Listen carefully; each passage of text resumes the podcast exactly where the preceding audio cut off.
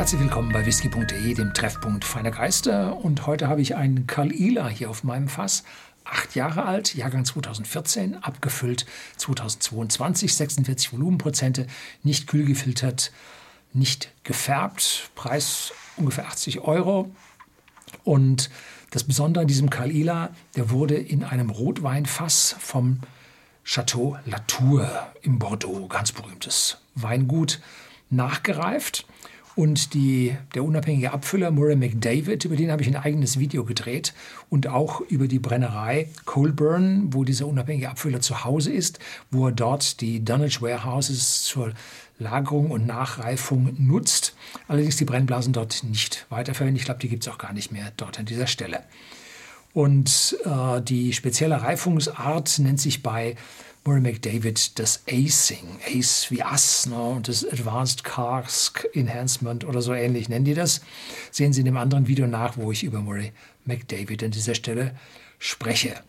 Ja, in diesem Fall waren es vier Fässer, die zusammen 1399 Flaschen ergaben. Wir haben es hier also mit einer Mischung mehrerer Fässer zu tun, allerdings ein Single Malt, weil sie aus einer einzelnen Brennerei stammen. Kalila ist für seine starke Rauchigkeit mit Rauchgehalten im Malz von 45, 50 ppm berühmt und geliebt.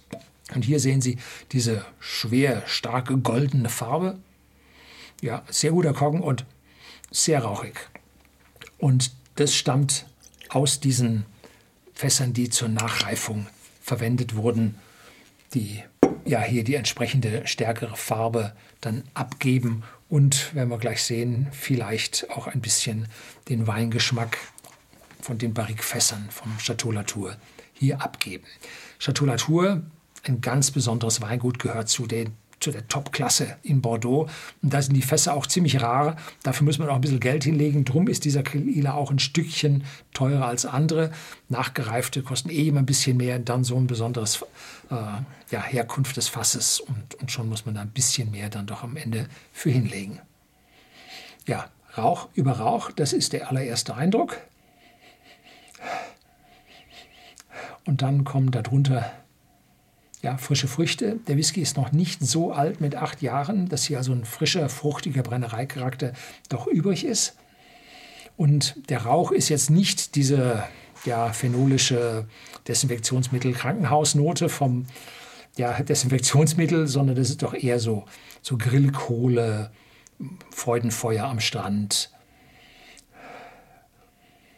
Ja, massiver Rauch verbunden mit der darunterliegenden frischen Fruchtigkeit, ein bisschen offiziell als Küstenwind, ein bisschen Seetang, nahe See ist mit dabei. Cheers.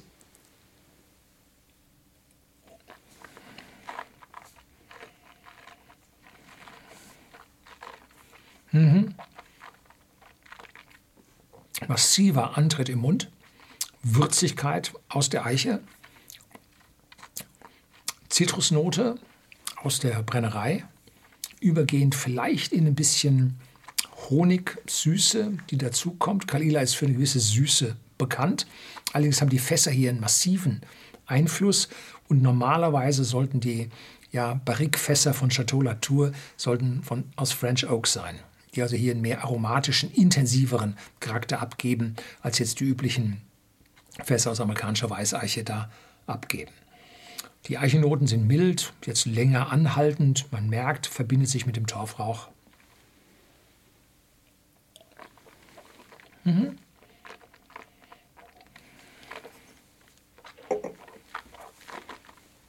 Ganz so, wie man sich das von einem deutlich nachgereiften Kalila erwarten dürfte. Und ja, diese French Oak Fässer, die hier vermutlich zum Einsatz kommen, liefern doch einen erheblichen Eichenanteil im Geschmack mit dazu. Sehr interessant. Das soll es für heute gewesen sein. Herzlichen Dank fürs Zuschauen.